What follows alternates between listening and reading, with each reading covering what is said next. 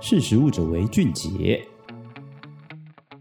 大家好，欢迎收听《识食物者为俊杰》，我是依文。市面上的食用油品其实有非常多不同的选择，那大家其实会根据自己不同的需求，会选择不同的油品。那更讲究的一点的人，可能会去研究它对于身体的影响，或者是可能烹饪的过程中它是不是耐热等等，去做油品的选择。在这其中，其实棕榈油就是属于世界上消费最广泛的植物油，它的占比几乎是全世界食用油的一半。然而，随着全球油类需求的提升，棕榈油背后其实有一个非常严重这种问题就是不断扩张种植的引诱，其实有非常多的热带雨林都成为开垦棕榈油用地下的牺牲者。那其实从实际的统计数字来看，根据国际可持续发展研究会的推测统计，二零一八年的时候开始，全球的市场生产出约莫七千七百万公吨的棕榈油，市场需求其实也是不断的增加，所以他们预计到二零二四年，这个数字就会增长到一点零七六亿公吨。这样子的成长率其实就跟我们前面讲的市场对于这些油类的需求量非常大，所以可想而知，其实，在生态保育或是大环境的维护上面，我们很难放任这样子可怕的情势去延烧下去。科学家就是为了要解决这样子的问题，发现藻类或许是一种解方的选择。因为商业用地其实开垦往往都是大片的砍伐森林，才有办法符合种植、生产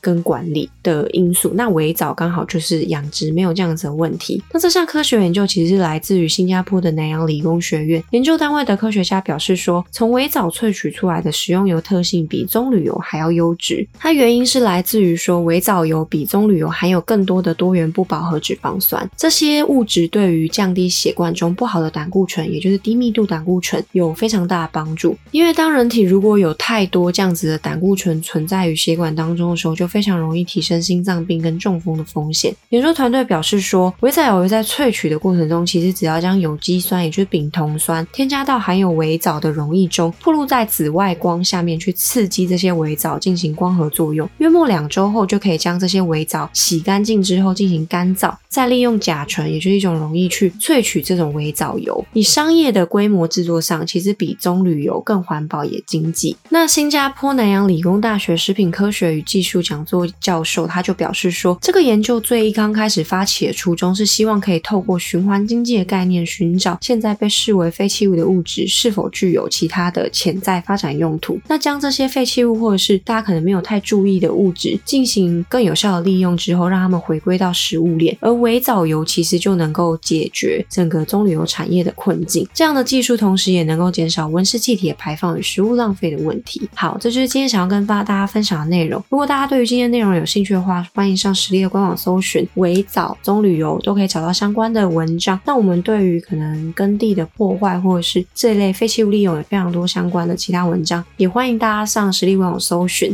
好，这就是今天想要跟大家分享的内容。我是依文，我们下次见，拜拜。识时务者为俊杰。